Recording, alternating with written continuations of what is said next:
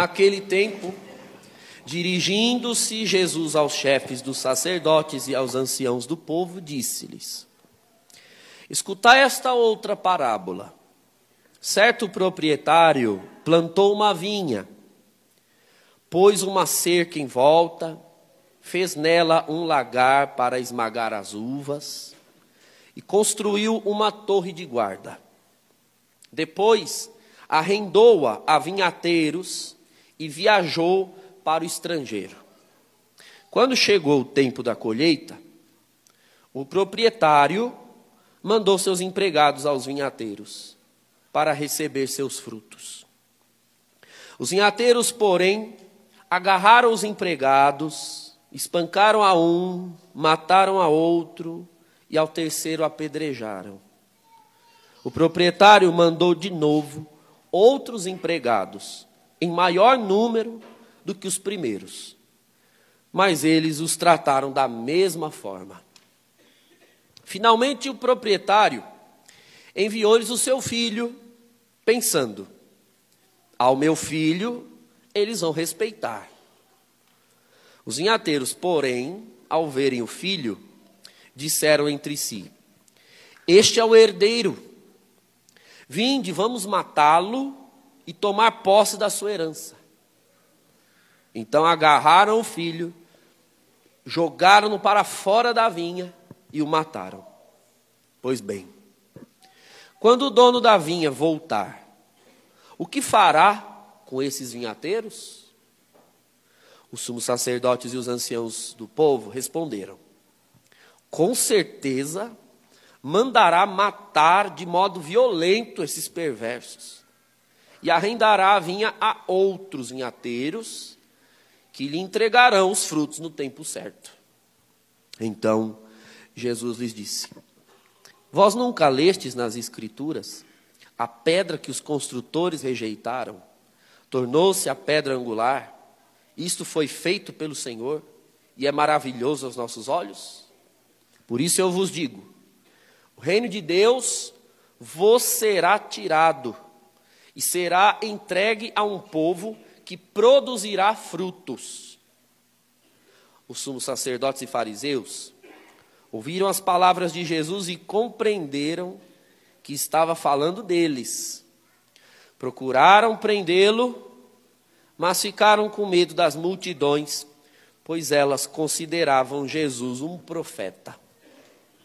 Palavra da salvação. Louvado seja nosso Senhor Jesus Cristo, por esses textos que nós lemos, com auxílio do Espírito Santo. O Senhor tem palavras de vida eterna para dar ao nosso coração hoje, irmãos, para que o nosso coração se alegre na presença dEle. O Senhor fala que tem uma pessoa que, enquanto era lido o texto da primeira leitura, em que José era humilhado pelos seus próprios irmãos. Você também hoje entrou na igreja tendo no pensamento uma situação de humilhação muito grande. Tem pessoas aqui, servos de Deus, que foram humilhados na casa de Deus. Outras pessoas que estão aqui foram humilhadas no emprego e ficaram de boca fechada porque não podiam dizer nada, afinal de contas você precisa do trabalho. E essas humilhações arrancaram muitas lágrimas. Moças aqui que você teve que ouvir em casa palavras de muita humilhação e teve de ficar de boca fechada sem poder reagir. E como José foi humilhado sem poder reagir e lá na frente ele foi exaltado na frente dos irmãos que, os, que o, os humilharam o Senhor diz: fica em paz, que por esses dias eu vou aparecer na tua vida e eu vou te exaltar na frente daqueles que te humilharam. Você será coroada, você será coroado de vitórias. Esse recado que Deus queria passar antes da palavra propriamente dita, irmãos. Agora veja aqui o que há de comum entre a primeira leitura e o Santo Evangelho. José, filho de Israel, ou Jacó, ele já era aqui figura do Senhor Jesus. Um filho predileto, amado mais do que todos os outros, que recebeu uma túnica de mangas longas, diz aqui o, o texto, e os irmãos, quando viam José, o rejeitavam no coração. E a rejeição que começa no coração, com o tempo ela vai se transformar numa atitude de rejeição. Porque tudo que acontece fora, irmãos, antes começou dentro. Para alguém chegar ao ponto de rejeitar com atitudes, ou de rejeitar com comportamento, é porque antes já estava rejeitando na mente e no coração. E esses homens iam rejeitando a José até desejarem arrancar José dali. Fizeram o mesmo com o Senhor Jesus. José é figura de Jesus, porque na verdade Jesus é o filho mais amado do que todos os outros. E isso por quê? Porque Jesus é o único filho eterno de Deus. O único. Deus somente tem um filho. E quem quiser se tornar filho de Deus é preciso se tornar filho por meio, através do único filho que é Jesus. É Jesus quem vem nos adotar para Deus o Pai e nos tornar filhos nele. Nós que não temos nenhuma dignidade de filhos, porque nós não somos deuses, porque nós não somos santos, porque nós não somos eternos. Só o Filho de Deus, o Cristo Jesus, é santo, é eterno, é tem a prerrogativa de filho, mas ele vem nos adotar. Ele tem a atitude contrária dos irmãos de José. José, os irmãos de José tinham ciúmes e queriam que o seu pai Israel tivesse um filho a menos, que era José.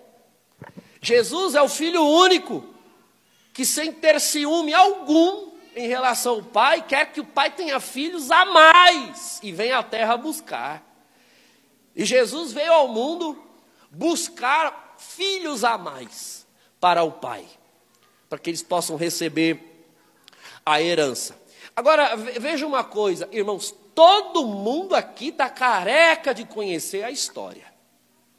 Que Jesus aqui se referia aos fariseus, aos saduceus, e, e essa história, história mesmo, no sentido histórico, todo mundo conhece. Já passou no cinema.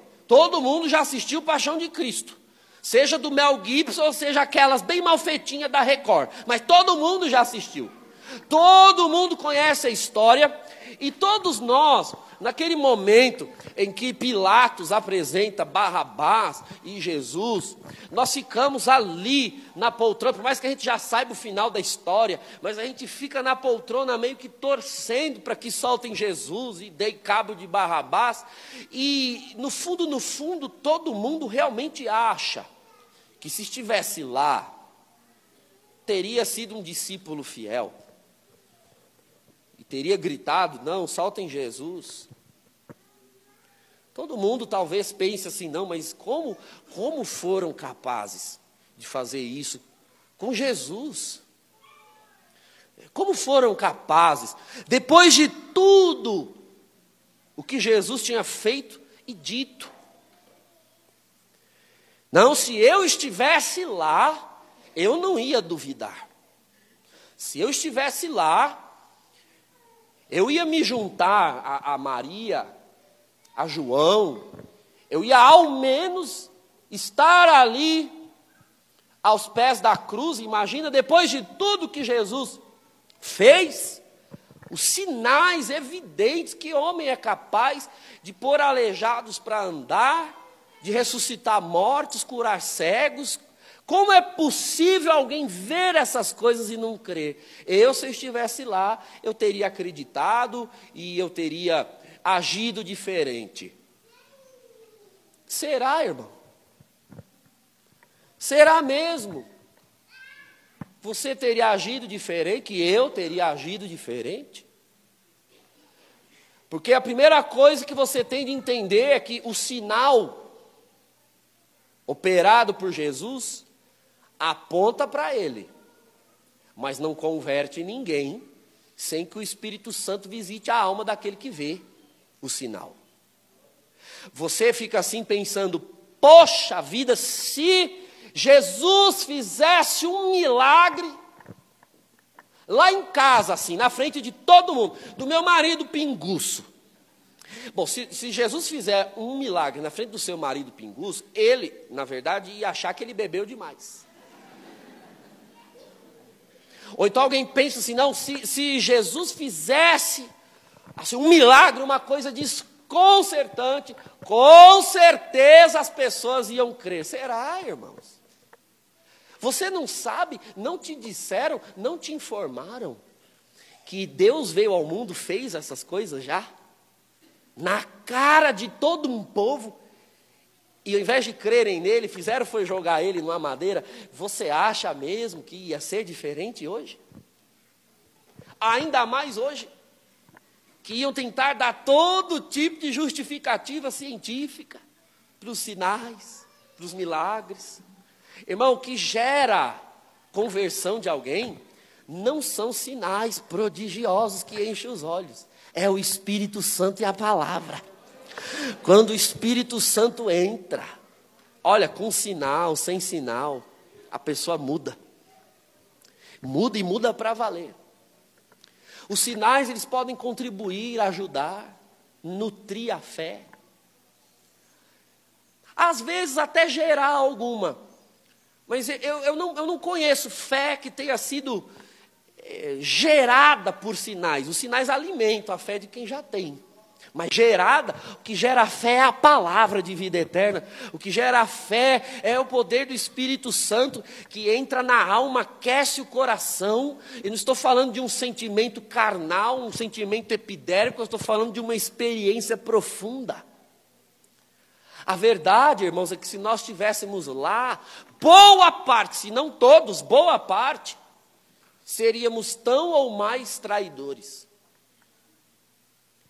Todo esse povo que estava ali, todo esse povo, viu algum sinal, ouviu alguma palavra.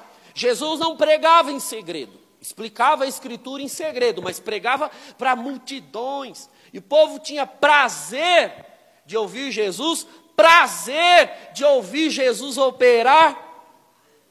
Mas na hora, irmãos, que é para dar o fruto do que se ouviu e do que se viu, ah, Aí é pegar Jesus e matar. Matar. Para que ele não exija o fruto. Porque foi isso que ele quis dizer na parábola. Deus fez de tudo para salvar a humanidade. Mandou os patriarcas. Foi a primeira leva que o dono da vinha mandou na parábola. Mandou Abraão, Isaac, Jacó. Mandou Moisés, mandou Josué, mandou os juízes. E aí eles, ninguém ouviu. Ninguém ouviu. E também teve sinais, viu? muitos, não foram poucos. Foi mar abrindo, foi sol parando, foi água saindo da rocha, foi pão caindo do céu. Não foram poucos milagres que aquele povo viu. Mas não resolveu. E aí a parábola diz: então depois o dono da vinha mandou outros operários em, quantia, em quantidade maior, que foram os profetas. Os profetas também. Não só anunciaram, como foram canal de muito milagre, viu? Não foram poucos, não. Foi machado subindo da água, foi fogo caindo do céu no sacrifício de Elias, foi defunto levantando com, a, com o ministério de Eliseu. Olha, profeta operando milagre também não faltou, e o povo não creu. Aí ele pensou assim: bom, eu vou mandar o filho. O filho eles vão respeitar. Lascaram o filho mais do que lascaram os patriarcas e os profetas. Agora, as gerações vão passando e o pai continua enviando o filho.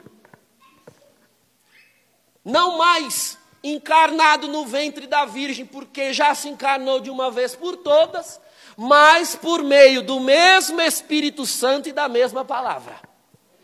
E o Deus que apareceu a um povo por meio dos patriarcas, a um povo por meio dos profetas, a um povo por meio da encarnação de Jesus Nazareno, hoje ele está aparecendo aqui no nosso meio por meio dessa palavra, perguntando: você vai me dar o fruto ou você vai me matar de novo?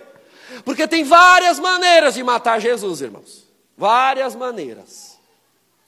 Se você revisitar a história, você verá que a justificativa que os fariseus, os chefes dos judeus deram para crucificar Jesus, foram justificativas revestidas de piedade. De piedade. Se você não tem o costume de ler Bíblia, tem alguns aqui que ainda não são de caminhada, alguns estão aqui meio despercebidos, por engano. Fique em paz que Jesus está para te pegar daqui a pouco. Mas você já assistiu o filme. Você vai lembrar que no filme Paixão de Cristo, os que estavam julgando Jesus acusavam Jesus o quê? De blasfêmia, de estar tá descumprindo a lei. E eles, na verdade, queriam a pena de morte para Jesus, porque eles amavam a lei. Não era essa a justificativa? Não era esse o pretexto? Não! Eu estou deixando, nós queremos é, tirar Jesus, veja aqui que eles tiraram o filho, levaram o filho para fora da vinha, é, já é Jesus profetizando que ele ia ser crucificado fora de Jerusalém, do lado de fora da cidade, ia ser morto lá. Nós queremos tirar Jesus aqui do nosso meio, é porque Jesus está atrapalhando a gente de fazer, de cumprir a lei, os preceitos, até a vontade de Deus. É, é o que acontece, foi o que aconteceu com José, foi o que aconteceu com Jesus, é, a, é o que acontece com todo bom cristão. Se você se diz cristão, mas você nunca sofreu uma chacota por causa da sua fé, uma piada por causa da sua fé, se você nunca levou uma, uma, uma humilhação por, por ser cristão, por ser católico, desculpe, irmão, você não é cristão em lugar nenhum, só se for no inferno.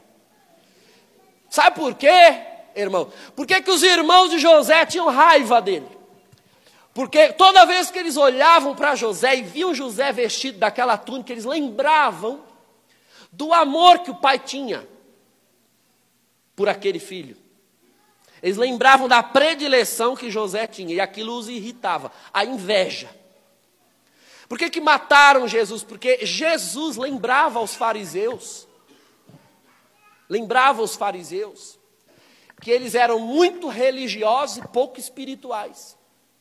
E por que, que rejeita o bom cristão, mas o cristão mesmo para valer? Por quê? Porque eles veem o cristão indo para a igreja, porque eles veem o cristão sendo honesto, porque eles veem o cristão orando, rezando, tendo piedade, porque eles veem que o cristão não se comporta como a maioria, porque eles veem que o cristão se veste diferente, tem vocabulário diferente, vai em lugares diferentes. Em outras palavras, o cristão lembra os pagãos coisas que os pagãos não querem lembrar. Que no fundo eles sabem que são verdades, mas como a verdade dói demais, é melhor a gente calar a verdade do que escutá-la. Então, ou nós nos afastamos dela, ou se nós não temos como nos afastar, a gente dá um jeito de desprezá-la, inclusive de matá-la. Inclusive de matá-la. Então, tem pessoas que estão aqui hoje, olha o que Deus está me revelando. Você é o tipo de pessoa que olha para quem vai, para quem vem à igreja todo domingo, se confessa, faz jejum, reza terço. Você olha para nós e diz assim: imagina, não precisa disso. Isso é exagero. Isso, isso, aí, é, isso aí é fanatismo. Imagina. Essa coisa, a igreja, a igreja tinha que se modernizar. A igreja, ela tinha que entender que ela vive em outros tempos. Parabéns, você está matando Jesus de novo. E sob o pretexto de que você gosta, você gosta de Jesus e gostaria que Jesus fosse melhor aceito pela sociedade. Jesus não está preocupado em ser aceito pela sociedade. Jesus é o Filho eterno de Deus, ele só quer ser aceito pelo Pai, no sacrifício do altar. Não, é a sociedade que precisa é, é, é reconhecer, se agradar de Jesus. Jesus é a verdade sem a sociedade. Mas a sociedade sem Jesus é o quê? essa porcaria que está aí. Dizem que não precisa vir à igreja, mas quando tudo dá errado, é aqui que você vem bater. As coisas, você vive do seu jeito. Você está aqui me ouvindo, presta atenção para a sua noite não ter sido em vão de vir aqui hoje. Você vive do seu jeito. Você pensa que se unir ao, a esse povo de Deus que está aqui, que você chama de doido, de fanático, de gente que grita, mas é, esse povo, ele grita porque ele está feliz. A gente, a gente dá glória, irmãos, porque tem uma coisa dentro de nós que quer sair. Tem uma coisa dentro de mim, irmãos, que quer sair, o nome disso é alma. Ela quer sair desse corpo e morar no reino da glória. Enquanto eu não consigo fazer isso, eu vou soltando glória para bater no trono, o trono se agradar e chover em cima da minha vida. Agora, você está aqui, vai vivendo do seu jeito, você pensa que a gente está perdendo tempo, né? Que igreja é coisa de velha, de velho, que já não tem mais o que fazer, tem que se preparar para a morte, então vai para a igreja. Tem muitos jovens aqui que estão servindo a Deus, eu tenho certeza que o Senhor Jesus não lhes tem decepcionado. Que o Senhor Jesus não lhes tem decepcionado. Agora eu lhe pergunto: valeu a pena não buscar a Deus? Tem valido a pena julgar esse povo com os seus critérios, ao invés de parar e se perguntar se os seus critérios aqui não estão errados? E esse povo, sendo desse jeito que é, dando glória, dando aleluia, vindo para a igreja, comungando, jejuando, orando, lendo Bíblia, buscando a palavra, se esse povo fazendo tudo isso, na verdade, você se irrita conosco, porque o nosso comportamento está te lembrando coisas que no fundo você sabe que era para você estar tá vivendo também, mas como você não tem força de viver, você prefere nos reprovar. Bem-aventurado quem está escutando essa palavra e está entendendo que era disso que você tinha necessidade. Hoje, Deus te dá uma chance de se unir a esse povo, o povo dos eleitos de não matar mais Jesus com as drogas que você usa. Porque quando você opta por elas, você o está matando novamente.